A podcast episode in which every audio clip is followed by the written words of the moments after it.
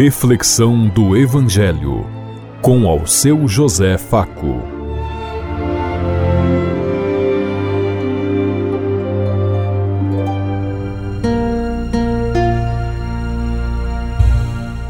Paz bem a todos os ouvintes da Rádio Construtiva e todas as emissoras em sintonia conosco e o povo que nos ouve. Queremos levar até você uma mensagem de amor através da palavra de Jesus Cristo, hoje no Evangelho de Lucas, capítulo 1, versículo 39 a 47. Terça-feira, 12 de dezembro de 2023. Que a graça e a paz de Deus Pai, Deus Filho, Deus Espírito Santo vos ilumine neste dia e seja uma boa notícia para todos.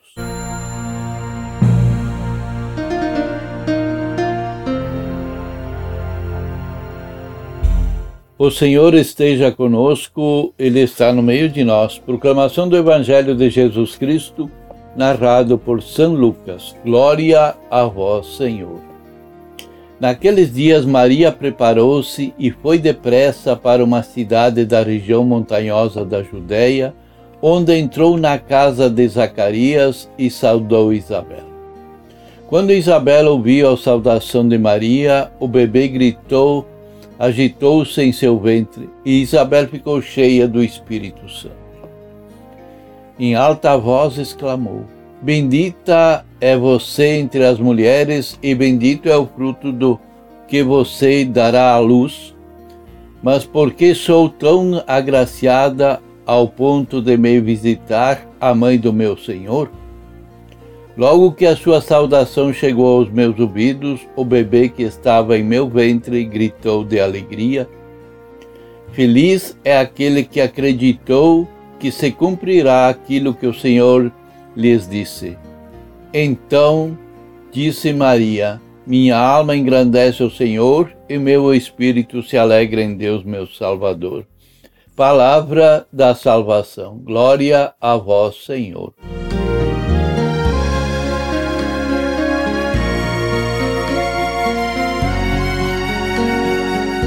Lucas apresenta as pessoas e os lugares do encontro.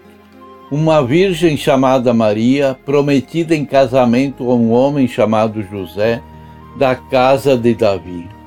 Nazaré é uma cidadezinha da Galileia, Galileia era periferia. O centro era Judéia e Jerusalém. O anjo Gabriel é o enviado por Deus para esta moça, virgem que morava na periferia. O nome Gabriel significa Deus é forte.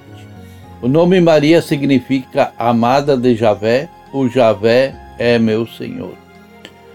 A história da visita de Deus a Maria começa com a expressão no sexto mês.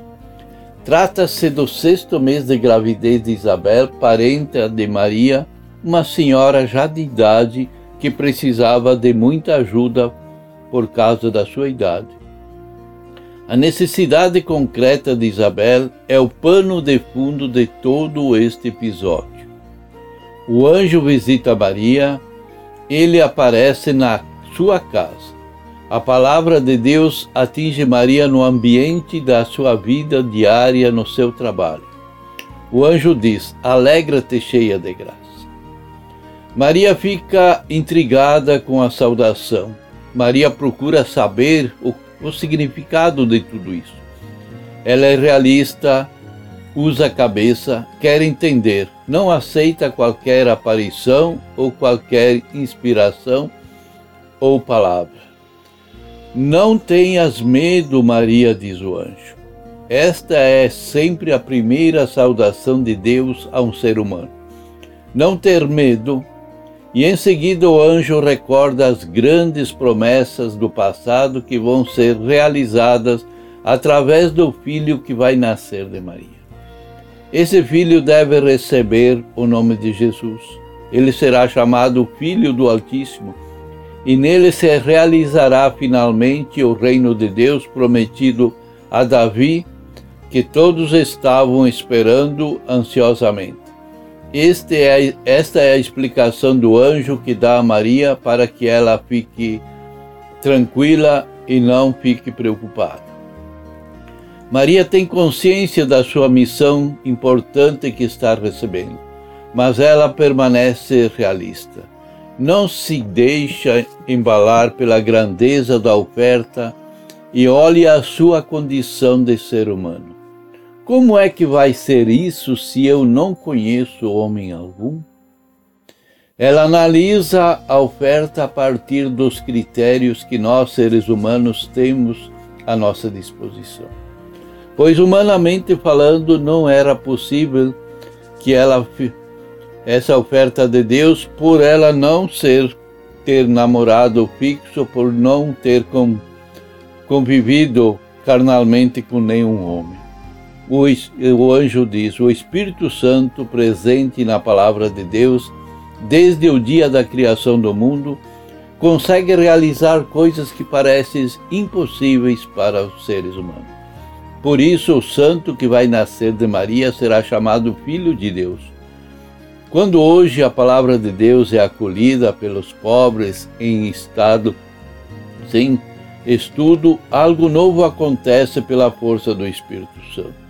Algo tão novo, tão surpreendente como o filho nascer de uma virgem ou como o filho nascer de Isabel, uma senhora já de certa idade, da qual todo mundo sabia que, nos termos humanos, seria impossível era ter um filho.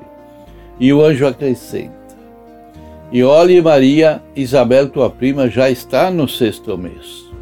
Não é apenas uma promessa. A resposta do anjo clareia tudo para Maria e ela se entrega ao que Deus está pedindo. E diz: Eis a serva do Senhor, faça-se mim segundo a tua palavra. Maria usa para si o título de serva empregada do Senhor. O título vem de, de Isaías, que acrescenta a missão do povo, não como um privilégio, mas sim como um serviço, ou como outrora o próprio Cristo falou: Eu não vim para ser servido, mas eu vim para servir. Jesus aprendeu com sua mãe. A palavra de Deus chega e faz com que Maria saia de si para servir os outros. Ela deixa o lugar onde está e vai para a Judéia e mais de quatro dias de viagem para ajudar sua prima Isabel. Maria começa a servir e cumprir sua missão a favor do povo de Deus nós somos capazes de fazer este gesto que Maria fez? Como é nossa vida? Nós assumimos nosso compromisso de cristãos? Somos capazes de abraçar as causas propostas por Deus? A palavra de Deus deve ser acolhida e deve ser revelada, nos diz o Papa Francisco.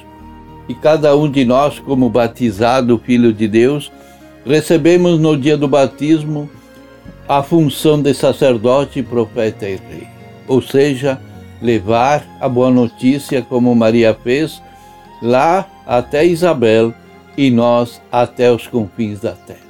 Pensemos em tudo isso enquanto eu lhes digo. Até amanhã, se Deus quiser. Amém.